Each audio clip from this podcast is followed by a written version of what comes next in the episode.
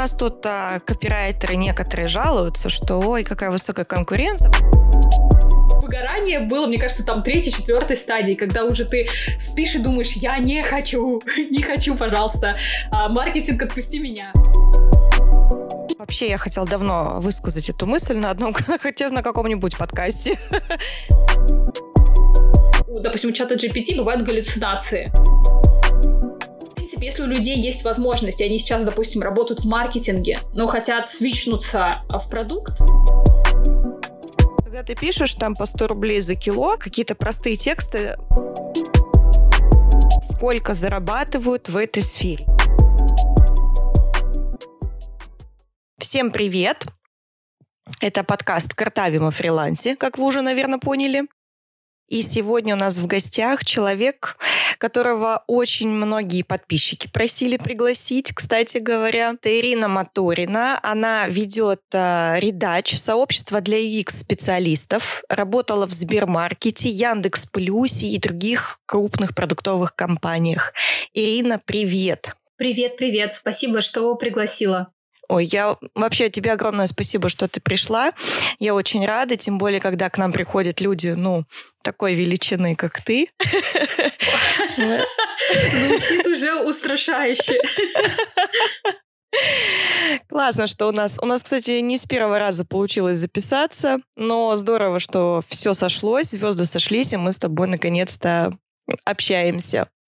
Ирин, мы сегодня хотим поговорить а, в первую очередь, конечно же, о UX-копирайтинге. У нас уже был один выпуск, но а, с UX-специалистом, UX-копирайтером Оля Мороз, может быть, ты ее знаешь. Но мы там так и поговорили больше, знаешь, как-то про денежки в копирайтинге и, в общем... Важная профи... тема. Да, но саму профессию X-копирайтинг мы так и не раскрыли. Что такое... Что это вообще такое? С чем это едят. Ну, я кратко могу там сказать свои знания, что это что-то связано с интерфейсом, с кнопочками, пользовательским опытом и так далее, и так далее. Но чем вы конкретно занимаетесь? И что такое еще UX-редактура? Да, я, наверное, начну с того, что, эм, в принципе, в любой профессии, где есть приставка UX, а, это история про пользовательский опыт. То есть, по сути, если это UX-исследователь, то он исследует, как человек чем-то пользуется. Неважно, это приложение, сайт или это что-то офлайновое, какой-нибудь банкомат, а, или условно это может быть там что-то другое, не знаю, там машина, например, которая сама едет. А, если это UX-дизайнер, он, соответственно, интерфейсы для этого всего делает, э, для этих прекрасных э, каких-то артефактов и продуктов. Если это UX-писатель, то он отвечает за коммуникацию коммуникацию внутри продукта. И это не только какие-то кнопочки. Ну, кнопки это просто самое простое, то, что на поверхности, поэтому про это всегда говорят, и это тоже правильно. А, но еще UX-писатели отвечают вообще за все, что в принципе происходит в продукте. То есть это могут быть какие-то форматы а, внутри, например, это может быть что-то смежное между маркетингом и продуктом, типа stories, а, каких-то пейволов и так далее. То есть это продажи внутри продукта, по сути. Это может быть а, помощь службе поддержки, например, когда а, UX писатель знает уже, как что-то работает внутри продукта, потому что он же сам, с самого начала находится а, в этом вот во всем помогает разрабатывать. Он еще пишет какие-то инструкции для, допустим, FIQ, может быть, какие-то скрипты для поддержки, чтобы они сразу объясняли, как это работает, чтобы люди сразу понимали и так далее. То есть здесь очень много форматов, и, в принципе, когда мы говорим про копирайтинг или коммерческую редактуру, неважно, и говорим про UX, райтинг или UX-редактуру. Ну, мне кажется, что русскоязычным ближе UX-редактура, потому что у нас редакторы редакторы везде. Вот, то у нас, в принципе, есть разделение как бы коммерческая редактура — это история про продажи, это история про лиды, а все, что мы говорим про UX-редактуру, это история уже внутри продукта, но это не значит, что внутри продукта нет продаж. То есть там могут быть до продажи каких-то а, сервисов, это могут быть условно покупки, подписки и так далее. То есть, по сути, вот разделение такое, если совсем по-простому. Угу. То есть у меня почему-то возникла ассоциация с, с техническим писателем. Вот знаешь, которые пишут для, не для продукта, а для сотрудников. Вот а, внутреннюю вот эту внутрянку пишут они. И почему-то у меня с этим ассоциация. То есть mm-hmm. это как бы на грани, на стыке, да, между внешним а, так скажем, копирайтингом, который направлен на целевую аудиторию, и внутренним, который направлен на внутренние какие-то потребности продукта. Это какая-то... Еще я слышала, что это очень плотно связано с дизайном, и вообще у вас там все это так как-то пересекается, переплетается. Да, это правда. Ну, слушай, по поводу того, что э, очень напоминает техническое писательство и вообще вот эти все инструкции, это абсолютно верно. Угу. И на самом деле первые UX-писатели, которые появились уже там 10-20 лет назад э, за рубежом, они все пришли из технических писателей. Тут связка очень просто работает, потому что э, разработчики приходили к техписателям, рассказывали, как работают фичи. Задача э, технических писателей это все было облечь в какую-то адекватную инструкцию, чтобы другие люди тоже понимали, как они работают что как их можно настроить, а, как их можно там не сломать и так далее. И потом эти люди могли спокойно же объяснить а, поддержки, кому-то еще, как это все работает, чтобы вот дальше как-то двигать процесс разработки, не знаю, там, маркетинга, поддержки и так далее. То есть это прям такой супер логичный переход, и очень много технических писателей, они где-то там чего-то помогают своему продукту, помогают там чего-то сделать, подписать какую-то кнопочку, потому что они в контексте. Это прям супер логичный переход. А по поводу того, что все э, связано, это тоже правда. И очень часто бывают такие вопросы, что типа, ну вот UX-писатель, он чего, только текст пишет?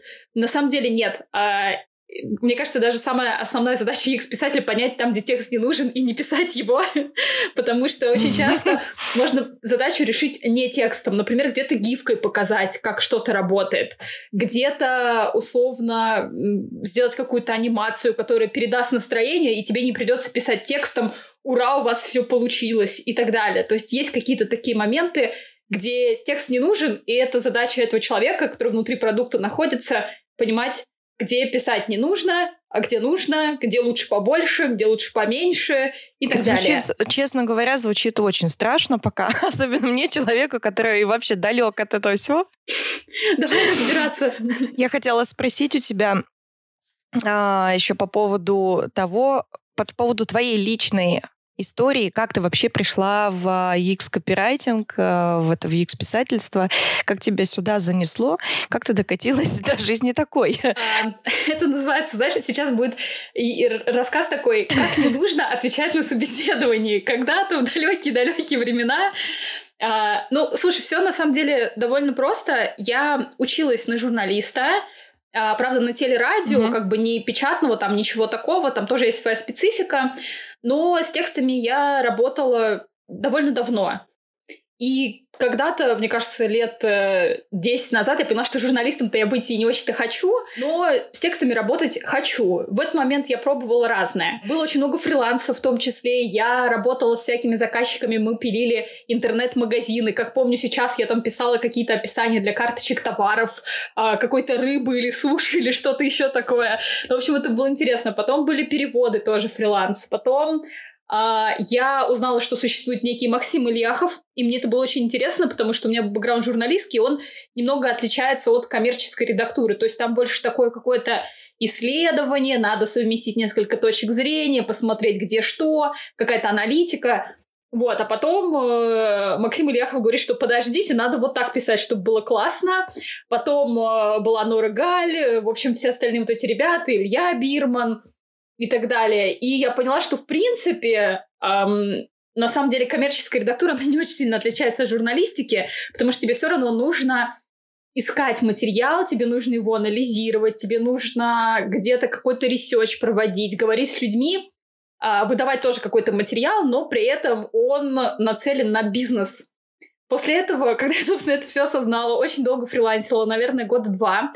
Потом э, я попала в русско-американский стартап Lingua и, собственно, вот там я очень быстро прокачалась. Мне кажется, вообще стартапы для тех, кто хочет очень быстро прокачаться, но при этом готов пахать, это прям идеальное место. То есть это может быть и в формате фриланса, и в формате там какого-то ГПХ или на full тайм Ну, в общем, вот эта вот история очень сильно меня прокачала. Там я занималась по большей части маркетингом. То есть это рассылки, статьи, SEO, угу. в общем, чего там только не было. Пиар. в общем, пришлось подключать все свои знания, какие у меня на тот момент были, и про коммерческую редактуру, а, и про журналистику, и про пиар, и вообще как там все это делать. Там же я прокачала локализацию, потому что мы работали на три языка, на русский, английский и немножко испанский. А, и, собственно, туда пришел дизайнер из студии Ох, э, из студии Лебедева, и мы переделывали сайт, переделывали вообще все, все, все материалы, и в этот момент мне как раз стало интересно, а как вообще все сайты работают, как там что нужно писать, личный кабинет, какие-то другие элементы уже внутри продукта. То есть не вот то, что человек видит снаружи, mm-hmm. там какие-то лендинги, а что еще мы внутри делаем, как это все вообще происходит. И в этот момент я начала читать там, что такое UX, дизайн, вот какие-то очень смежные с редактурой штуки, и поняла, что это прям класс. В этот момент э, я очень сильно уже устала от стартапа, потому что очень быстрый темп работы, нужно постоянно быть на связи. Конечно, я выросла очень сильно, то есть прям прокачалась э, круто, но при этом поняла, что выдохлась, ну просто вот выгорание было, мне кажется, там третьей, четвертой стадии, когда уже ты спишь и думаешь, я не хочу, не хочу, да. пожалуйста, а, маркетинг отпусти меня, вот, хотя на самом деле это все классные штуки, э, и мне это очень нравилось, но вот в какой-то момент я поняла, что пора уйти в UX. Я уволилась, э, какое-то время опять-таки фрилансила, искала чисто продуктовые какие-то моменты, а, поработала в студии московской, которая разрабатывала как раз приложение сайта. Там тоже очень сильно прокачалась. Очень много было нетворкинга. Я посмотрела, как работают дизайнеры, потому что, ну, там ты постоянно с ними в связке. Это как раз одно из отличительных моментов эм, отличительных моментов работы в продукте. Ты не просто вот, как в маркетинге, часть. До тебя там очередь дошла, ты написал какой-то uh-huh. текст, все. Ты постоянно находишься, э, синхронизируешься с продуктами, с проектами, с дизайнерами, вы постоянно придумываете какие-то моменты. Мне очень сильно помогло тогда развить, э, ну, скажем так, критическое мышление и продуктовое тоже, когда я смотрела, как работают дизайнеры, как, она, как они накидывают какие-то варианты, и как они пытаются найти какое-то решение, которое удовлетворит и заказчика, и будет при этом еще адекватно смотреться на рынке. То есть, понятно, ты же не можешь там сделать какую-то билиберду uh-huh. и сказать, все, готово. То есть надо, чтобы еще продукт выглядел хорошо. Это прям классно.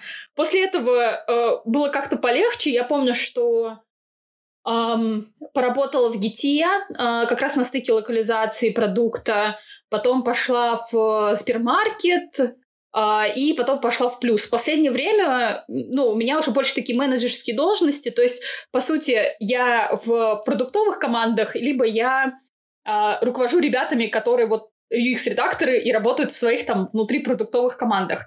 То есть, ну, немножко получилось э, прокачаться и уже решать какие-то больше менеджерские вопросы. Но, к слову, сразу, э, обычно говорят, что у UX, ну, неважно, это редактор, дизайнер, исследователь, там, а, есть э, один путь, это путь наверх, то есть, по сути, в менеджера развиваться. Но есть еще отдельный трек, это трек а, индивидуального контрибьютора, то есть, по сути, сеньора, который больше прокачивает свои какие-то харды. И вот обычно, когда люди говорят, куда же мне расти, кажется, я все могу, ну, всегда есть куда расти. Всегда есть какой-то T-shape, когда можно там, вот как раз про то, что ты говорила, что кажется, у вас того этих UX-еров все вообще везде смешано. А, что-то там в продукте вы делаете, непонятно, кто что делает. Вот это как раз история, когда когда ты пытаешься понять, что ты можешь еще делать, условно, ты сначала редактор, потом ты наберешь на себя, условно, там какие-то проджектовые э, компетенции, там следишь за каким-то проектом, помогаешь ему э, выполняться в срок, потом ты становишься продуктом, ты следишь за метриками, прорабатываешь гипотезы, проводишь какие-то э, discovery исследования, потом ты вдруг, э, не знаю, там психанешь и скажешь, а я хочу быть вообще дизайнером, и к этому моменту у тебя уже огромный скиллсет, который тебе поможет справляться с какими-то дизайнерскими задачками, потому что дизайнер, он не просто сидит, рисует, там, типа, вот так вот красиво, я художник, я так вижу. Он, по сути, тоже выполняет задачу бизнеса и ориентируется на гайдлайны, на метрики, на задачи, на какие-то ограничения. И, по сути, если ты все это уже знаешь, тебе нужно прокачать фигму. Ну, естественно, там насмотренность и все остальное, но а, ты уже понимаешь, как вокруг тебя идет процесс, понимаешь, куда смотреть, кому идти.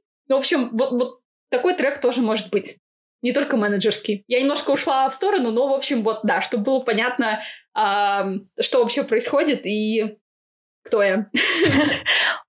Ну, такой подробный рассказ. А я хотела еще спросить, вот а, из того, что я слушаю тебя, мне кажется, что вот а, UXер — это какой-то такой универсальный солдат. Его можно кинуть куда, потому что он внутри маркетинга, он внутри продукта.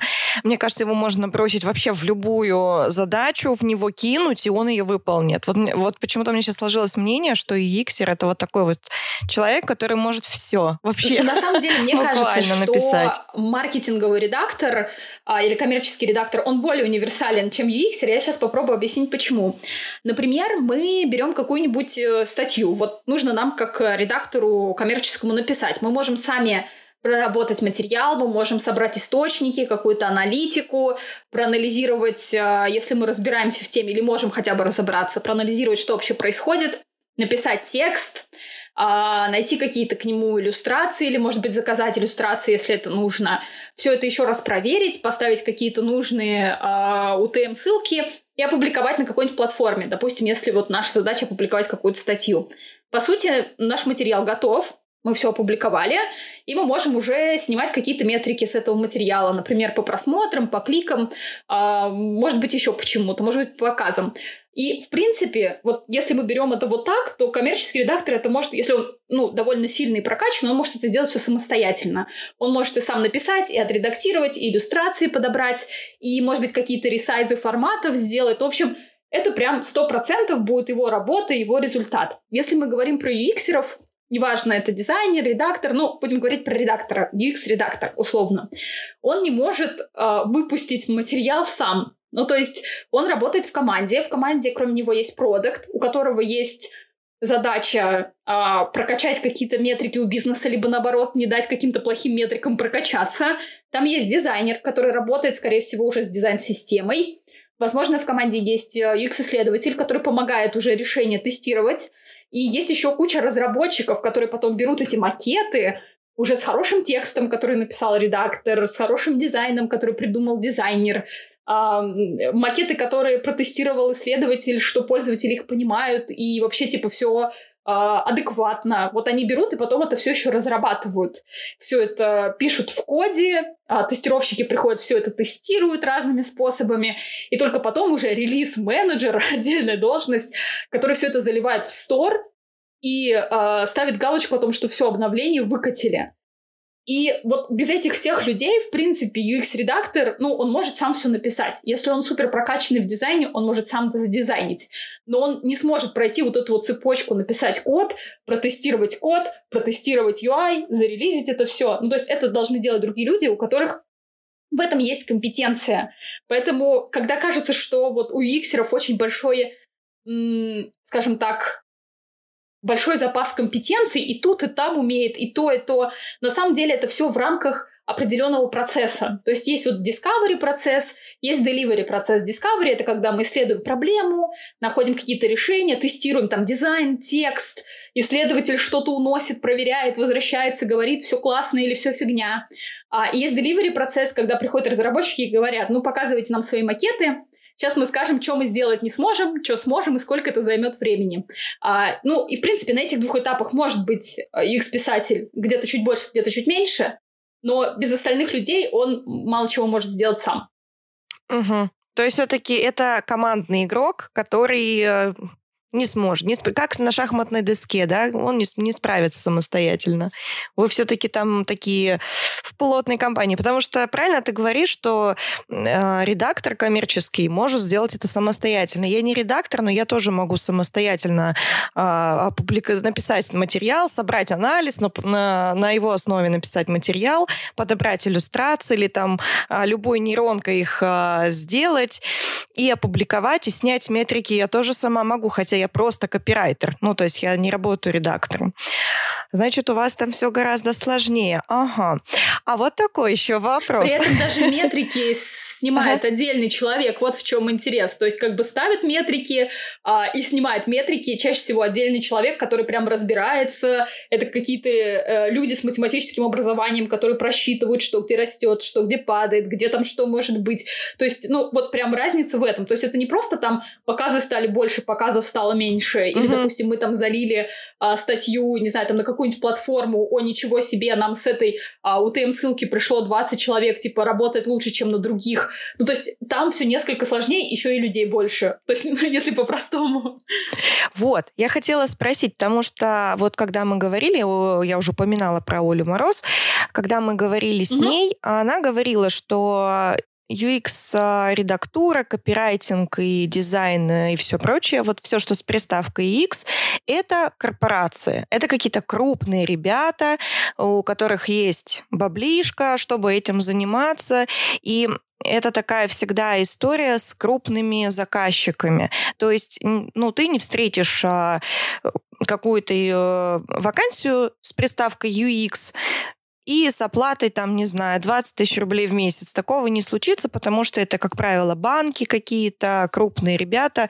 На... То есть у вас такой рынок, да? Я так правильно эта теория. А, трудно. Вот прям сейчас, наверное, собрать какую-то аналитику в голове, но, конечно, вакансий больше, ну, неважно, там приставка UX или продуктовый редактор или контент-стратег, это может быть по-разному написано, надо просто читать обя... ну, вот обязанности, которые в вакансиях э, пишут, но чаще всего это либо средние, либо крупные компании, потому что там люди понимают, что тебе важно не только привлечь людей, да, вот эти вот холодные лиды, которые становятся горячими, покупают один раз, а дальше как бы непонятно что. А, тебе еще важно удержать этих людей и заставить транзачить в твоем приложении больше. А для этого нужен хороший UX, понятные коммуникации, хорошая поддержка, которая общается человечно и так далее. То есть тут прям сразу начинается больше проблем, чем просто продать, а, не знаю, там какой-нибудь э, что там модно, а, не знаю, какую-нибудь там PDF-ку с советами, как правильно красить ногти, типа ты ее один раз продал, ты не надеешься, что человек второй раз ее купит, зачем она ему еще раз нужна. Вот, но если ты делаешь какое-то приложение, и твоя задача, чтобы люди туда возвращались, оно должно быть а, максимально понятным тем людям, которые в этом приложении что-то делают, оно должно быть мало того, что понятным, еще и приятным, а, и, ну, вот в идеале, чтобы человек понял, что оно в какой-то момент закрывает а, ну вот какую-то боль, проблему, и надо выбирать прям его по сравнению с другими. Для этого, конечно, нужны исследования а, и какие-то тесты постоянные. Естественно, что условно один человек с этим вообще не справится. Угу. Это нужно тогда работать, не знаю, за десятерых. Да. А где взять столько сил? Ну, тут ни разу не клонируешься, да, потому что про процесс большой. А вот... вот хотелось иногда бы очень сильно клонироваться. Ой, прям да, вот. да, боль. Это боль. Потому что у меня несколько проектов, и они все настолько разные, что сейчас прям, прям в больно, прям в сердечко по поводу клонирования. Я, кстати, да, тут э, очень много холиваров о том, что, ну, а, редакторы — это же просто люди, которые пишут и чего э, не может этот же человек написать нормально для маркетинга, чего он не может нормально написать что-то брендовое, э, там для бренда какой-нибудь слоган, и чего он не может там для продукта написать. А вот когда начинаешь э, вникать во все вот эти вот аспекты, что везде разная направленность, везде нужно, чтобы мозг по-разному работал, да. везде разный объем информации. Это просто на переключение между этими задачами уходит больше времени, чем на сами задачи. И это прям, да, поэтому иногда хочется очень чтобы было много ир да, вместо да, да. одной иры. Я вот, кстати, поэтому и нишуюсь. Но я пишу в определенной нише, потому что я решила для себя проблему перескакивания с темы на тему. Я могу, в принципе, писать на разные темы, но я выбрала те, которые мне интересны, в которых я разбираюсь, и в них нишуюсь. А у вас, кстати, нету такого нишевания, как вот э, в обычном, так скажем, копирайтинге? Вы не нишуетесь по темам?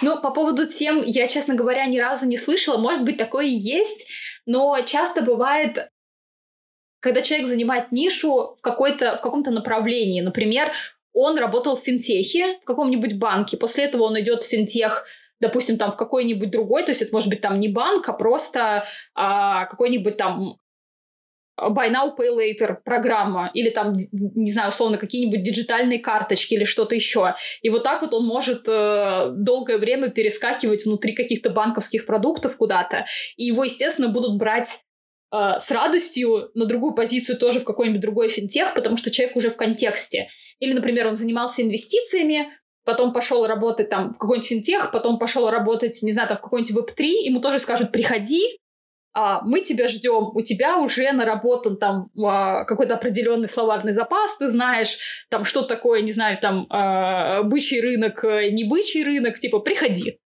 Вот, так, такое есть, конечно. Угу.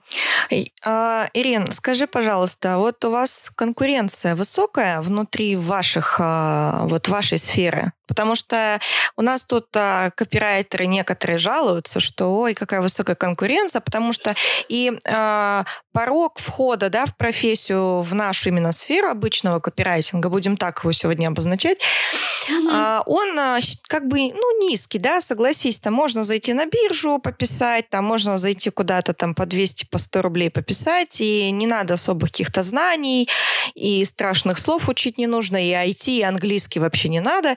И поэтому считается, что у нас якобы тут конкуренция, хотя она конкуренция только на дешевом сегменте.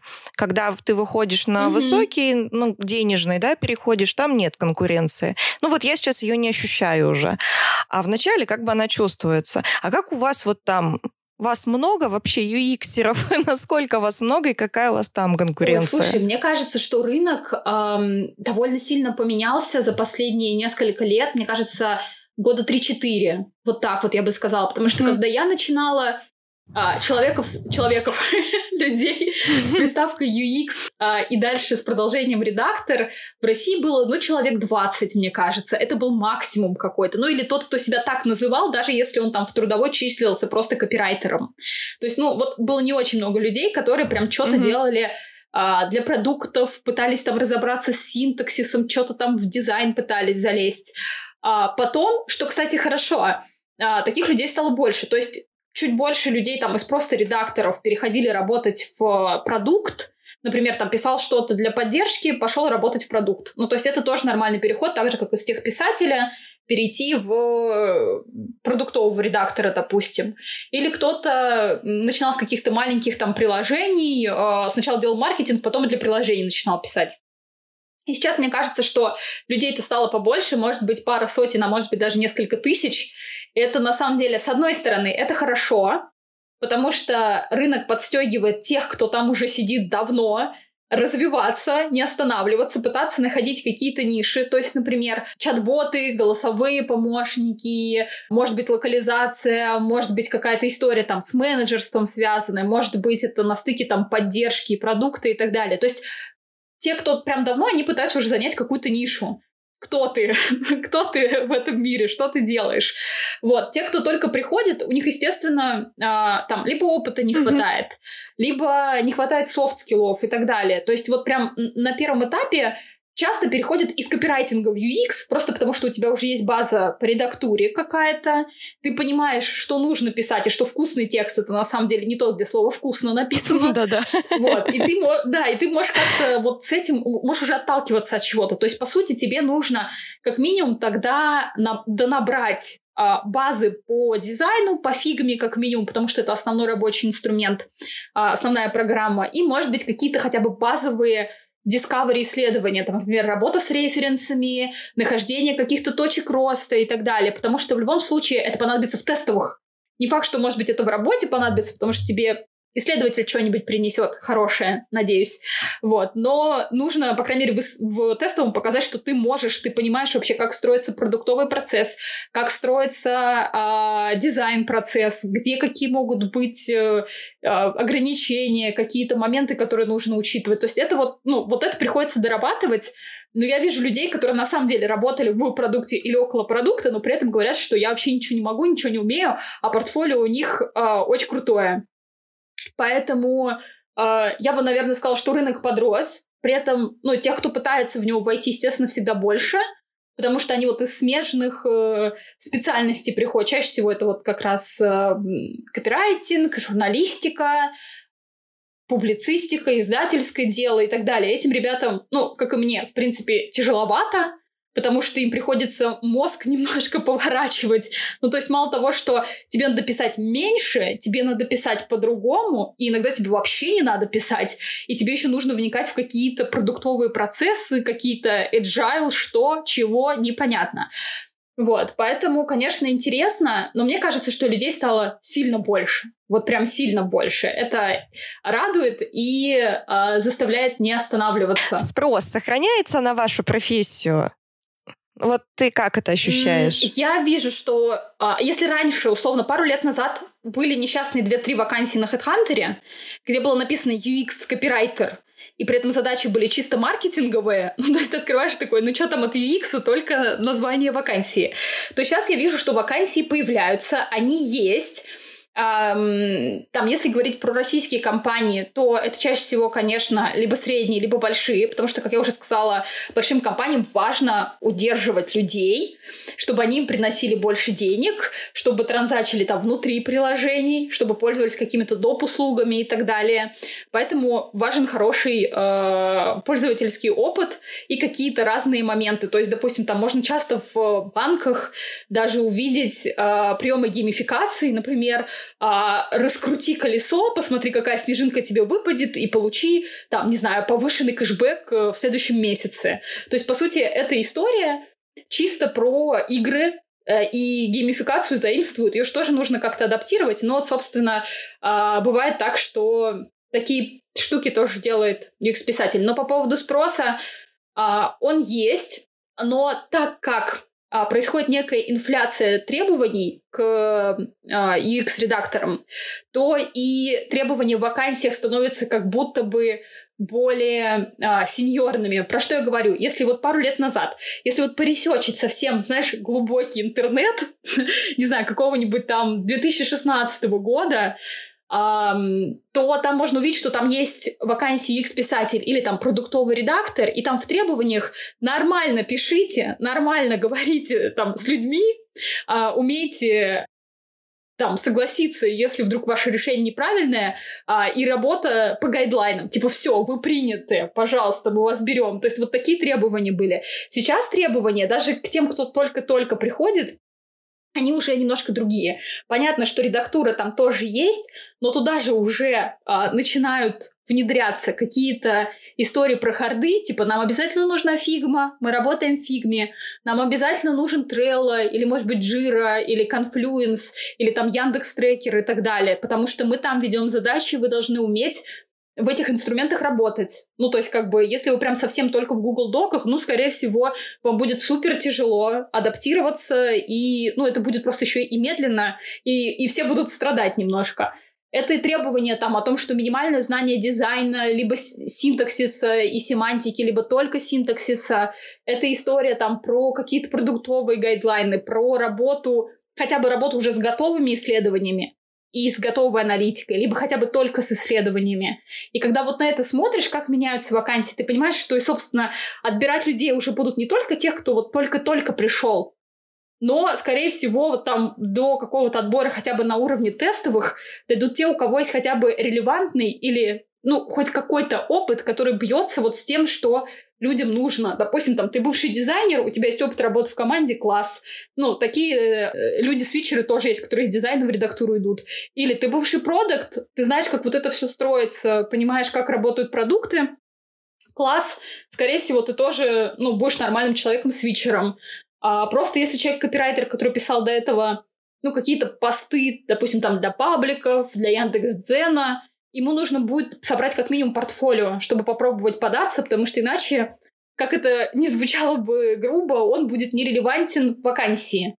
Поэтому вот приходится как-то что-то где-то доделывать. Вот ты сейчас говоришь а, про то, что требования повысились, мне кажется, что вообще я хотела давно высказать эту мысль на одном, хотя на каком-нибудь подкасте. А, выскажу теперь, потому что мне кажется вообще, что а, не только UX, копирайтинг вырос в требованиях, но и в целом маркетинг вырос в требованиях. Если, например, я начинала работать копирайтером в 2019 году, в начале, весной 2019 года, и большинство вакансий, тогда еще не так активно была телега, использовалась больше ВК, еще искали вакансии, и заходишь там а, в тот же, не знаю, там какой-нибудь паблик, смотришь вакансии, и там, ну, как ты говорила, пишите нормально, там, да, вот, стопроцентная... Да, будьте нормальным да, человеком. Да, да. Не, все, не пропадать, знаешь, вот с радаров. Вот такие вот были требования, там, не знаю, уни, там, уникальность сто процентов должна быть у вас, там, грамотность стопроцентная. Ну, какие-то вот такие вот, знаешь, какие-то базовые были требования. А, человек с десятью пальцами, вот такое. А сейчас ты заходишь в вакансии, ну, я не буду, опять же, какой-то прям совсем низкий рынок по цене трогать. Такое возьмем какой-нибудь более-менее средний то сегмент. Там обязательно будут уже какие-то ну, у тебя должен быть релевантный опыт, у тебя должен быть, допустим, а, скилл работы в каком-нибудь крупном агентстве, допустим, или там а, умение уже, mm-hmm. где, чтобы ты побыл где-то уже на фул тайме поработал внутри проекта, да, чтобы ты знал, как там эти процессы строятся, или и так далее, и так далее. То есть у тебя должен быть скилл там общения, ты уме, должен умеешь интервью брать, это я вот говорю, опять же, по своей профессии, если посмотреть. Mm-hmm, То есть mm-hmm. в целом, мне кажется, вообще требования к сотрудникам в сфере digital выросли вообще везде. Не, ну, не только в твоей там сфере. Мне, mm-hmm. Вот я лично такое наблюдаю. Я уж не знаю, как там у SEO шников и у дизайнеров дела там обстоят условно. Но вот э, по нашей сфере я прям вижу, что да, действительно. И, кстати, я недавно собирала новости для своего паблика, э, в котором работаю. И, э, значит, в 23 году рынок рекламы настолько восстановился и пошел в рост, оказывается, что на 27% выросли, э, вырос спрос на сотрудников в сфере digital. Это маркетологи, SMM щики, ну, соответственно, копирайтеры, там, а, продукты и так далее. То есть рынок российский рекламный начал расти, и даже в 23 году, хотя у нас как бы не самая такая, да, казалось бы, положительная ситуация, но рынок растет, и ну, 30% прирост, мне кажется, это прям мощно для локального рынка российского. Так что это, мне кажется, везде вот эти требования. И люди стали, если там даже 3-4 года назад люди, что в интернете, чего продавать, что это такое, с чем это едят, вообще, что вы делаете там? А, мошенники, нету денег в ваших интернетах, то сейчас все спокойно Не нужны нам ваши интернеты. Да-да-да. То сейчас люди вообще абсолютно спокойно реагируют, если, например, а, у меня спрашивают, кем ты работаешь? Я говорю, я работаю в рекламе в интернете. Ну, недалеким людям, я просто так объясняю, да, проще, чтобы было понятнее. А, ну понятно. А до этого там 3-4 года назад, что, шарлатанка, где ты деньги берешь, поди не работаешь, можете занять. То есть вообще в целом за какие-то А если еще из дома работаешь, то точно не работаешь. Как так из дома работать? Да, да, да. Ты чем-то незаконным занимаешься или вообще ничего не делаешь, на пособиях сидишь. Ну, то есть я к тому, что люди уже стали привыкать привыкать в целом, что это норма, и в нашу жизнь это прям входит нормально, и в бизнес спокойнее реагирует на ценники. Но как-то вот пока ситуация прям радует. Еще вот такой вопрос хотела. Угу. Перейдем резко а, к вопросу нейросети. Вот у нас тут а, буквально, может быть, с полгода назад или когда, ну вот э, шумела GPT, когда угу. была вообще вот эта вот вся паника, что копирайтинг вымрет, и потому что пришел GPT, мне кажется, самыми спокойными оставались UX-еры, потому что вот вас тут точно не, тоже, не тоже, тоже, тоже не оставались, потому что есть куча нейросеток, которые уже собирают тебе а, по заданным а, условно условиям макеты. И дизайнеры такие, о, мы больше никому не нужны. А, редакторы, о, за нас напишут все тексты на кнопочках. Но вот пока этого не происходит. Хотя нейросетки — это, конечно, супер класс. Вот прям... Ну, да, если уметь ими пользоваться, то они как минимум неплохие помощники могут быть. То есть вы используете нейросетки в своей работе? Mm, я могу сказать, у меня сейчас есть несколько проектов. Они один чисто по фану, а другой проект э, фрилансерский, и там, и там я использую нейросетки, и это очень классно. Но я могу сказать, что, допустим, недавно начала совсем микро какой-то подкаст про работу, просто потому что поняла, что без, подка- без подкастов жизнь моя не мила. А. И мы когда придумывали логотип, мы зашли в нейросетку, набросали какую- какую-то задачу, как примерно это могло бы выглядеть, накидали какую-то идею креативную, и она нам потихоньку начинала выдавать результаты. Все было вообще не то, что нужно было, но когда она начала выдавать то, что нам не нужно, мы в этот момент осознали с дизайнером, а что нам нужно, и пришли к какому-то нужному результату, и он потом этот результат доработал уже руками. То есть как бы mm-hmm. получилось что-то супер простое, но чтобы прийти к этому супер простому, очевидному решению, ну, не, не сильно очевидному, но сейчас уже кажется мне очевидному, мы использовали нейросетки, это очень классно работает для какого-то брейншторма, даже чтобы отмести то, что не нужно. Это прям угу. вообще супер. Да, в качестве каких-то э, либо очень сильно рутинных задач э, их можно использовать, на мой взгляд, или наоборот, когда не хватает. Вот знаешь, бывает, э, работаешь над материалом, у тебя затык. Ну просто, ну все, встали вот. работали, работали, и все. Вот какая-то мысль не идет. Бывает, что воспользуешься нейросеткой такой, о, бинго, точно. Ну то есть как он помогает как-то тебя протолкнуть, может быть, какие-то идеи тебе подкидывает. Иногда почитаешь такой, о, точно так надо было сделать изначально. Но пока говорить, на мой взгляд, о замене э, людей нейросетками вообще очень слишком рано. Хотя уж там все пищали, что мы останемся без работы. Но мне кажется, это настолько рано есть, еще об этом э, говорить. Да-да-да, есть классный мем. Я не помню, где-то это сделали, то ли в Испании, то ли еще где-то там на недостроенный дом а, на нем разместили большой-большой баннер, где было написано, ну давай, чат GPT, дострой. Ну то есть понятно, что это это понятно, что это отсылка к тому, что ручной труд, а, там строить э, здание, может быть, там что-то проектировать. Э, понятно, что нейросетки не заменят, но использовать его для каких-то вот рутинных задач, например, кто-то с помощью него там совсем жены ревьюет код, кто-то просит объяснить что-то там, как правильно, где что написать. Но опять-таки не нужно забывать, что у, допустим, у чата GPT бывают галлюцинации. Не помню, точно ли это термин или нет, но вот он может тебе выдавать неправильную информацию, которую он взял с какого-то источника, а она вообще неверная. То есть везде нужен все равно факт-чекинг старый добрый, если да, вдруг там да. кто-то через него пишет статьи или какие-то там, не знаю, посты, все равно нужно чекать, потому что иногда бывает, конечно, интересное.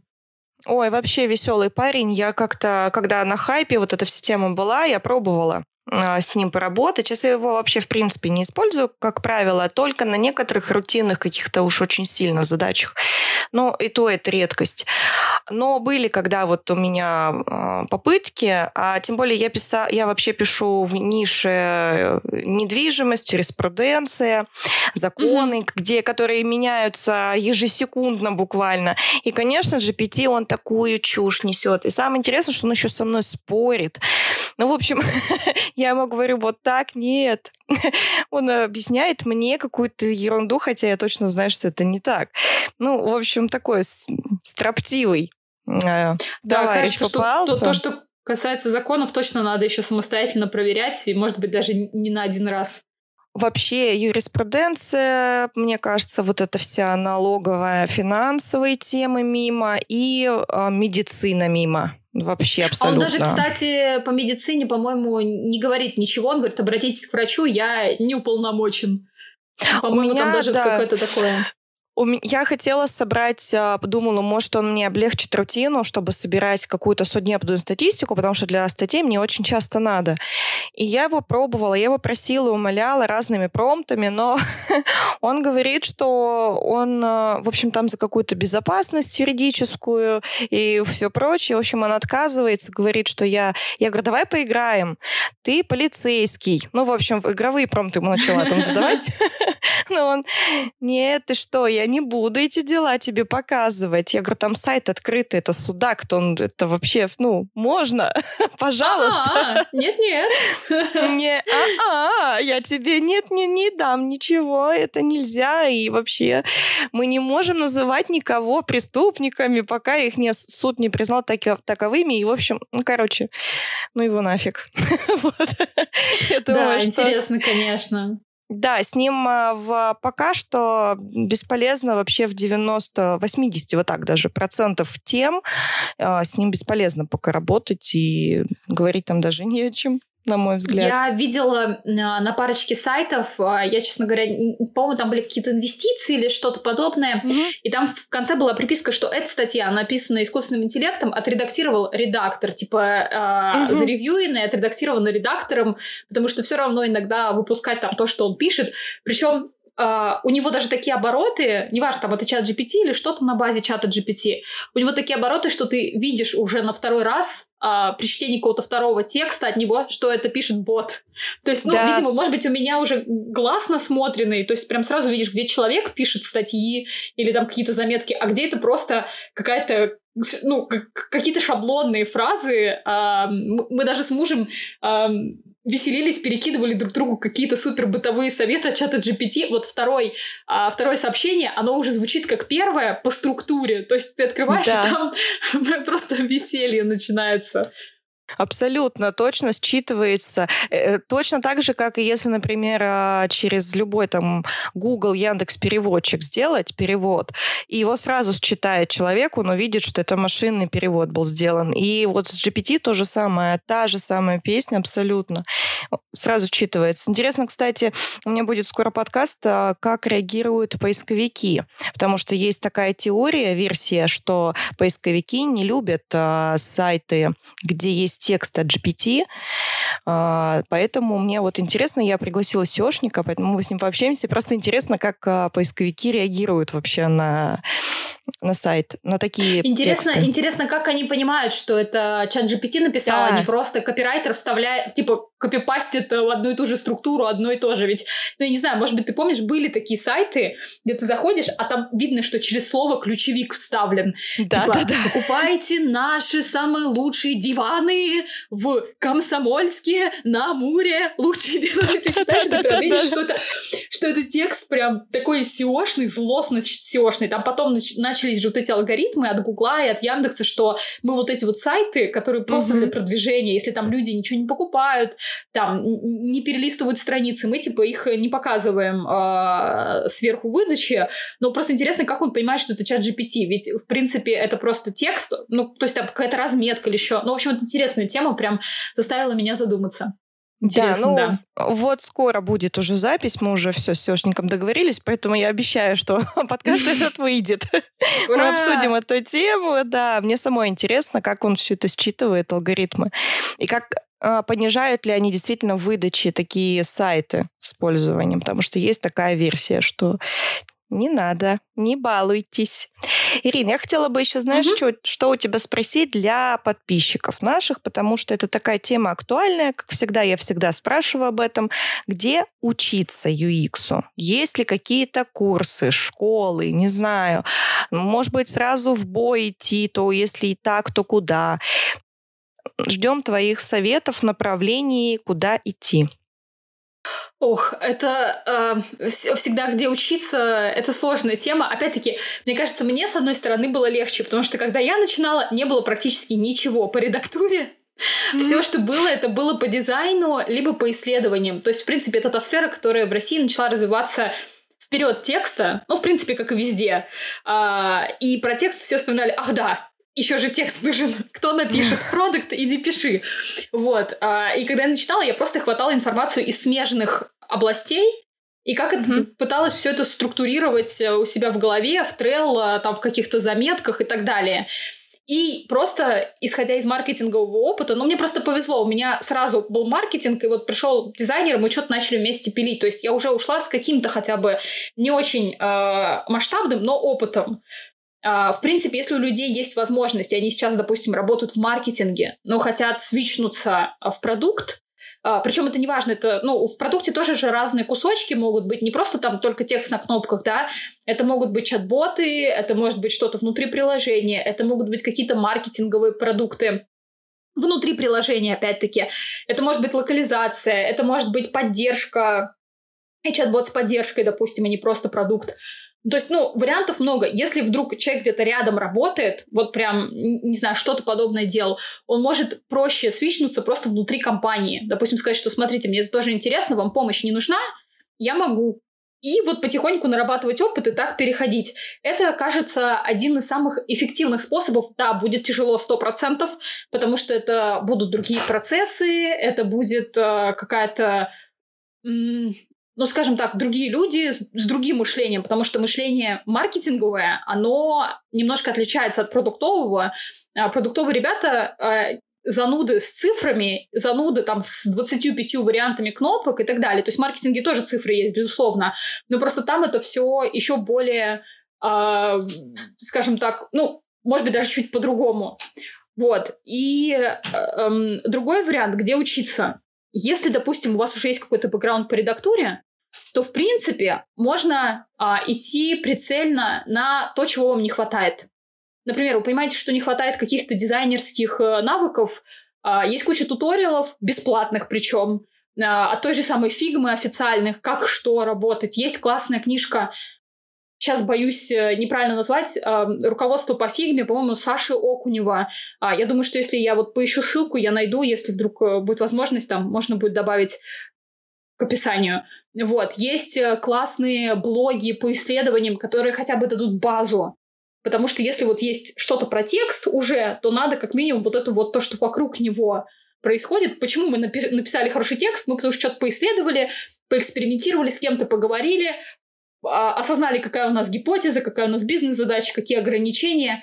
То есть как минимум вот это вот все. Какие-то форматы, а, ну, естественно, гайды от а, Apple, от Android.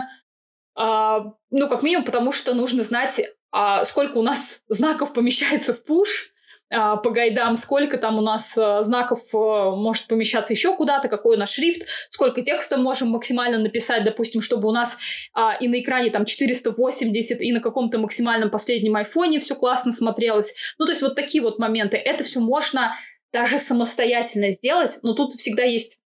Про самостоятельно всегда есть такой момент, что если ты сам себя не будешь подпинывать, ну, я просто по-другому сказать не могу. Это может растянуться просто на очень долгое время. А курсы в этом плане тебя подпинывают. То есть ты уже заплатил деньги. Ну, ты можешь бросить, конечно, но если ты заплатил деньги, и у тебя есть еще мотивация а, закончить это, не знаю, там, получить сертификат, сделать 10 проектов, а, тогда можно смотреть какие-то курсы и идти прям, чтобы тебя мотивировали преподаватели, чтобы там, не знаю, а, вы вместе с другими там студентами что-то обсуждали. Я на самом деле не могу сказать а, какие-то прям а, дизайнерские курсы. Мне кажется, их просто очень много. Нужно смотреть из того, что нужно вам. Допустим, если вы хотите работать с мобилкой, и, ну, как бы самый востребованный формат сейчас, то нужно искать курсы для мобилки. Если, хотите, если у вас прям совсем ничего нет, вообще никак, и боитесь, что ничего вы там про UX-редактуру не узнаете, ну, можно пойти на курсы какие-нибудь. Если нужно на русском, есть нетология. Если нужно на английском, есть UX э, Writing Hub, неплохой курс. А, есть еще всякие дополнительные курсы там на других платформах. Есть бесплатные, есть платные. Ну, то есть вариантов много. Тут просто все зависит от того, первое, есть у вас деньги или нет. Если нет, соответственно, это самостоятельное обучение. А есть у вас мотивация или нет. Если ее мало, то лучше пойти тогда на курсы. Ну и другой вариант, найти себе какого-нибудь ментора, который вместе с вами будет помогать вам в одну точку или там в несколько нужных точек копать и вот те знания, которые нужно расширять. То есть, если вы понимаете, что курсы не для вас, вас бесит там а, групповые обсуждения, какие-то штуки еще, можно найти ментора. Тоже вариант. Uh-huh. Угу. Я поняла, что конкретных а, ты не назовешь.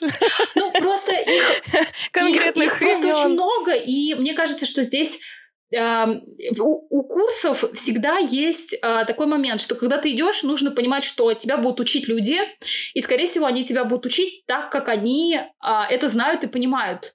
То есть, допустим, если ты учишься дизайну какого-то чувака, который делает офигенские 3D-шки, скорее всего, он тебя научит делать так, как он делает. Он будет показывать на своих примерах.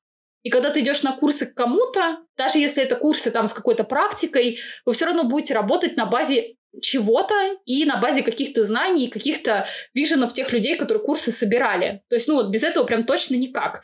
Кто-то ведет лекцию, он рассказывает базу, которую там ему рассказывали, которую он знает, какие-то новые новшества, которые он применяет и так далее. То есть это всегда будет вот такая история. Поэтому если идешь на курс, нужно смотреть, нравится ли тебе то, что делает этот человек, или там, допустим, нравится ли он тебе лично. Ну, короче, вот очень много всяких взаимосвязей, поэтому а, наверное, поэтому я и не пошла в школу редакторов, потому что я не могла понять, нравится мне или нет, хочу ли я писать так, как э, там пишут в школе редакторов и так далее, хотя я их всех э, глубоко уважаю.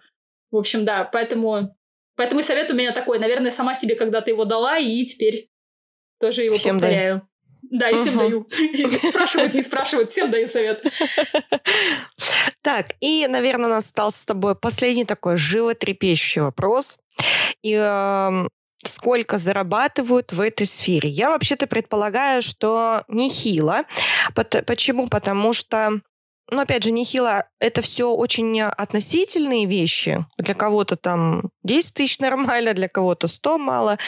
Вот. Я к тому, что делаю просто выводы. Если это, как правило, крупный или средний бизнес, то у ребят, скорее всего, есть деньги. На маркетинг они выделяют там большие суммы, строят большие команды, и, соответственно, как правило, люди там должны, маркетологи, UX должны получать там хорошо.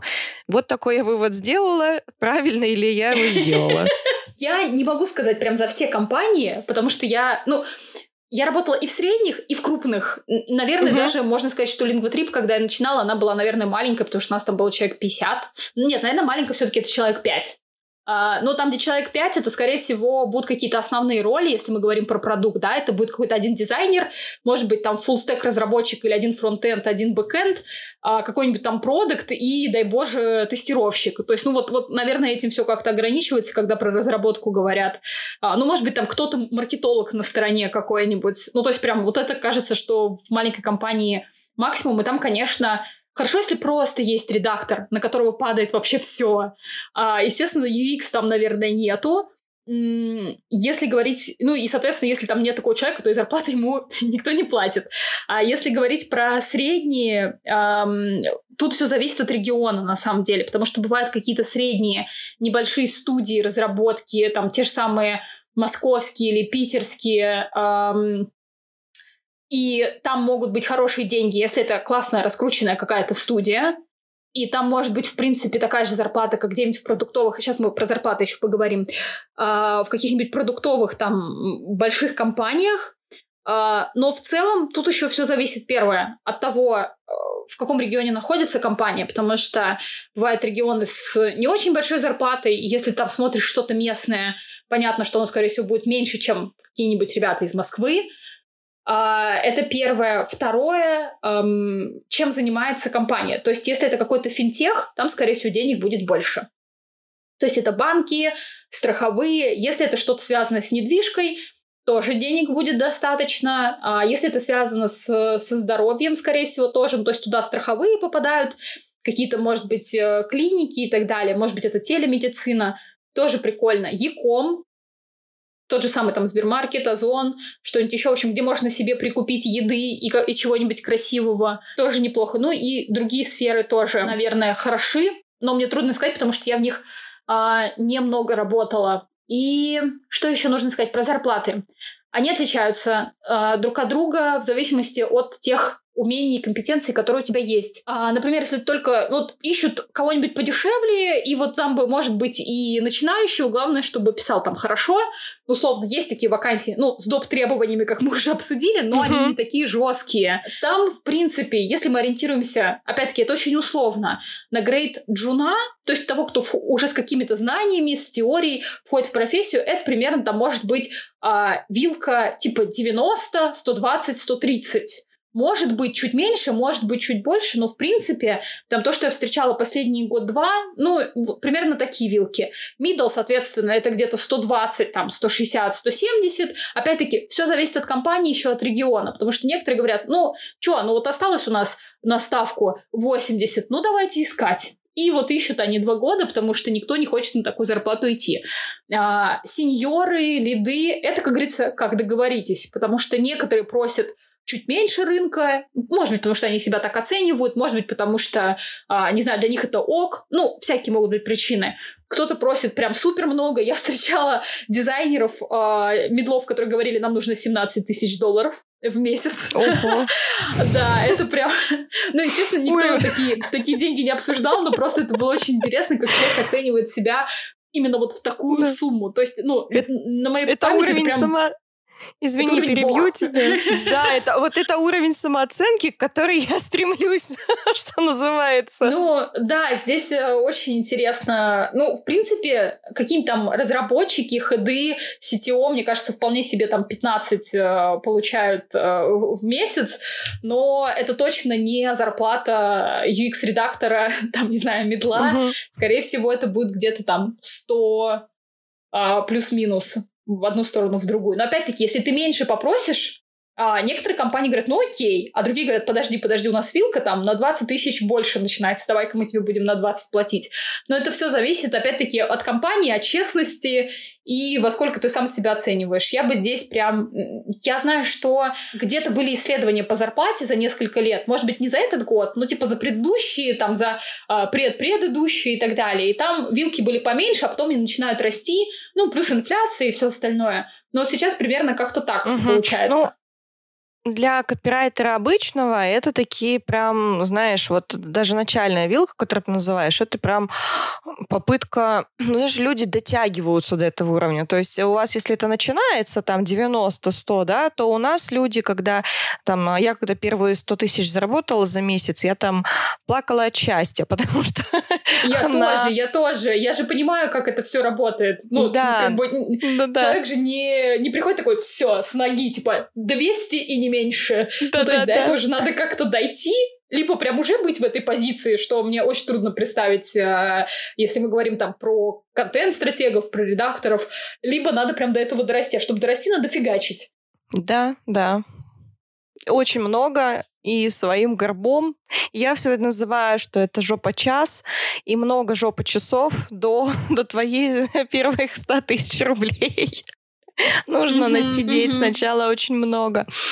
Но а, зато потом ты ценность понимаешь своего времени, своих ресурсов. Ты уже потом, ну, если тебе говорят, и вот вам статья за тысячу рублей, ты говоришь, подождите, у меня на эту статью уйдет минимум 4 дня. Какая тысяча? Давайте обсудим. Если нет, то нет. Если да, то давайте обсудим условия новые.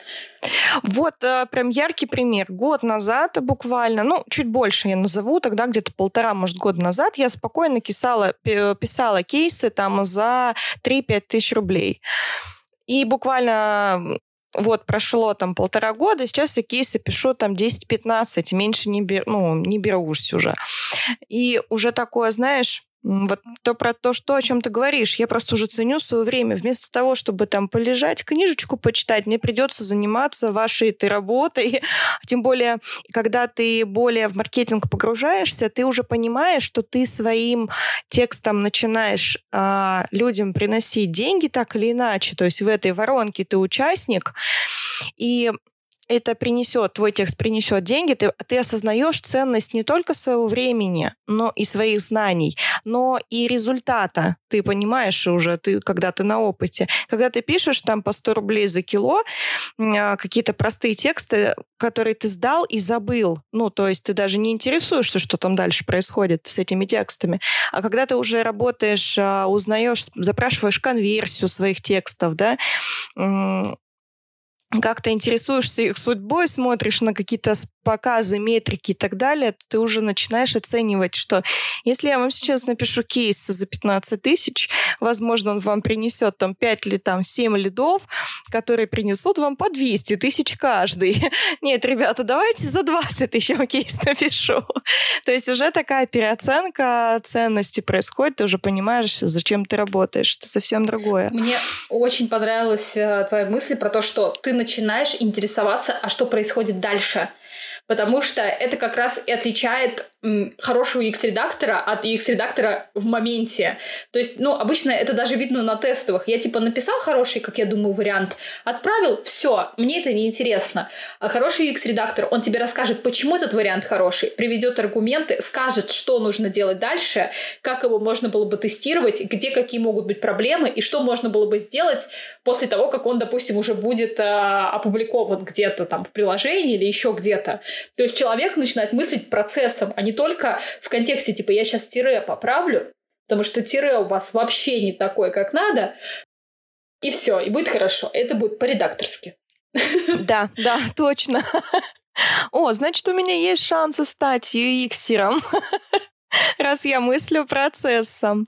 Но, честно говоря, я побаиваюсь, потому что у меня, например, Сори. У меня нет знания английского. А судя по тому, что ты много сегодня слов, англицизмов произнесла, нужно как минимум а, хотя бы на каком-то базовом уровне знать английский. Ну, правильно? желательно хотя бы А2. А2 — это понимание каких-то не сильно сложных текстов, а, умение там, если что, что-то погуглить. Но сейчас, на самом деле, очень хорошо помогают а, переводчики, если уж прям, ну, понимаешь, что вот сейчас в моменте, типа, английский, ну, нет на это ресурсов. А, можно вполне себе переводить. Сейчас уже стало больше материалов и на русском, что очень классно, конечно. А, и можно все это читать, но если прям хочется быть э, ну, скажем так, постоянно следить за трендами, лучше, конечно, английский потянуть хотя бы на уровне там, чтения каких-то несложных статей, просмотра хотя бы даже с субтитрами каких-то роликов там с конференции и так далее, потому что иногда бывают прям а, ценные, иногда неограненные алмазы, а иногда ограненные, в общем, точно нужно. Ну и плюс все туториалы во всех программах, в которых работают Xer, Figma, Atlassian, не знаю, там InVision, все на английском сначала выходит. На, на русский тоже сразу уже э, начинают дублировать последние там несколько лет. Вот, вот да, если что выходит, сначала все-таки на надо идти. А я в школе немецкий изучала, поэтому у меня есть проблема с английским языком. Я хотела еще вот последний, наверное, такой вопрос задать по поводу... Вот ты, мы поговорили с тобой о деньгах, которые могут заплатить, да, UX. А какое, какое-то вот за эти деньги это full time, как я понимаю. Сколько времени у вас примерно уходит в день рабочего? Потому что если в своем копирайтинге там я плюс-минус ориентируюсь, сколько мне нужно работать, чтобы заработать там 150 тысяч. А у вас это сколько по времени? Ну, сколько вот вы в день работаете? Я понимаю, что это очень условно все, но плюс-минус, чтобы понимать, за эту а, зарплату. Ну, когда мы говорили о зарплатах, то это, в принципе, подразумевался full time. Ну, то есть, э, не знаю, там 8 часов рабочих в день а, с перерывом на обед и, не знаю, там на полдник. Вот. А, но если говорить прям про работу, то само написание текста, оно занимает не очень много времени. То есть, если ты уже понимаешь, что происходит, там, что от тебя нужно и так далее, текст — это самое последнее... Э, мне кажется, я это всегда говорю, и те, кто часто слушает там что-то, э, не знаю, там мои подкасты всегда сейчас просто повторят э, слово в слово, что текст — это всегда самая последняя часть э, твоей работы, э, когда мы говорим там про макеты, потому что тебе нужно а, там, созвониться с продуктом, понять задачу, обсудить все с дизайнером, посмотреть или накидать логику, или обсудить там логику, которую продукт предлагает, посмотреть какие-то ограничения, посмотреть предварительные исследования, провести исследования, если их нет, и вам что-то непонятно. А, то есть нужно их не просто провести, их же нужно еще там а, запланировать, написать какую-то легенду к исследованию, то есть что мы исследуем, зачем, вопрос какой-то, макеты подобрать, там что-то сделать, это все презентовать, э, какие-то варианты обсудить, потом это все, ну то есть потом передать это разработчикам, опять-таки что-то объяснить, может быть какие-то дополнительные моменты появятся, которые нужно там где-то дописать, сделать какое-то дополнительное состояние. То есть в принципе, когда вот просто думаешь, я сейчас макет соберу, это займет 15 минут и все. Но обсуждение макета, выяснение каких-то особенностей, что-то еще занимает вот всю остальную часть. Ну, да, а если ты менеджер, у тебя еще куча созвонов дополнительных, то есть один на один, а, там с а, коллегами помладше. Это могут быть какие-то планирования, стратегические планирования, бренд-планирования и так далее. То есть там уже работа в другом, но все равно а, сам по себе текст это вот прям меньшая часть. Это даже, я тебе скажу, что я так говорю даже про обычные тексты, что написать текст вообще, вот даже просто, да, даже SEO-статью mm-hmm. элементарную, это вот самое последнее и самое быстрое, что из всей работы копирайтера. Ну, на мой взгляд, это так. И мне кажется, когда люди это осознают, когда они до этого доходят сами, что ну, 80% твоя работа — это факт-чекинг, да, research, вот это вот все, сбор материала и так далее, то когда вот до этого люди доходят, вот все, вот где-то вот на этом моменте начинается рост. Как специалиста... И они перестают брать оплату по знакам. Потому по что знакам, за знаки да. это 20% твоей работы, да. Да, перестают брать за знаки, перестают а, брать по 100 рублей за, там, за текст, по 500 рублей за текст. Они начинают ценить свое время, потому что они понимают, что текст — это вообще самое последнее. И начиная, перестают работать с теми, кому важно запятые и так далее, важнее, чем смыслы и так далее, и так далее. То есть вот где-то вот в этом моменте начинается профессиональный рост автора хорошего, мне кажется. Ирин, спасибо тебе большое, что ты к нам пришла. Я очень рада, что мы наконец-то с тобой поговорили и поговорили прям так продуктивно. Все обсудили, более-менее мне стало понятно, что это такое, с чем вас там употребляют, вас, юиксеров, и надо ли оно мне, потому что я тоже про это думала. Может быть, мне сферу сменить и уйти в UX? Нет, вряд ли я туда уйду, потому что я пока ничего не поняла из, с английским, не решила вопросы. Но, возможно, кому-то из наших подписчиков очень захочется. А, Мы оставим ссылку на твой канал, как всегда, в описании к подкасту. Приходите, подписывайтесь на Ирину. Ирин, ты мне скинь тогда обязательно в личку свой канал, куда можно тебе какую ссылку опубликовать, а то у меня, кстати, нету. Прих- Придешь к нам еще? Хорошо, спасибо. Во-первых, спасибо большое, что позвала. Я так скучала по формату подкастов, я очень рада и с тобой поговорить, и просто даже, может быть, поделиться опытом. А, Это очень классно. Позовете, приду. Обязательно. Я, у меня есть еще парочка мыслей, которых хочется с тобой обсудить. Всем спасибо. Супер, спасибо большое. Подписчики, всем пока. До следующего подкаста.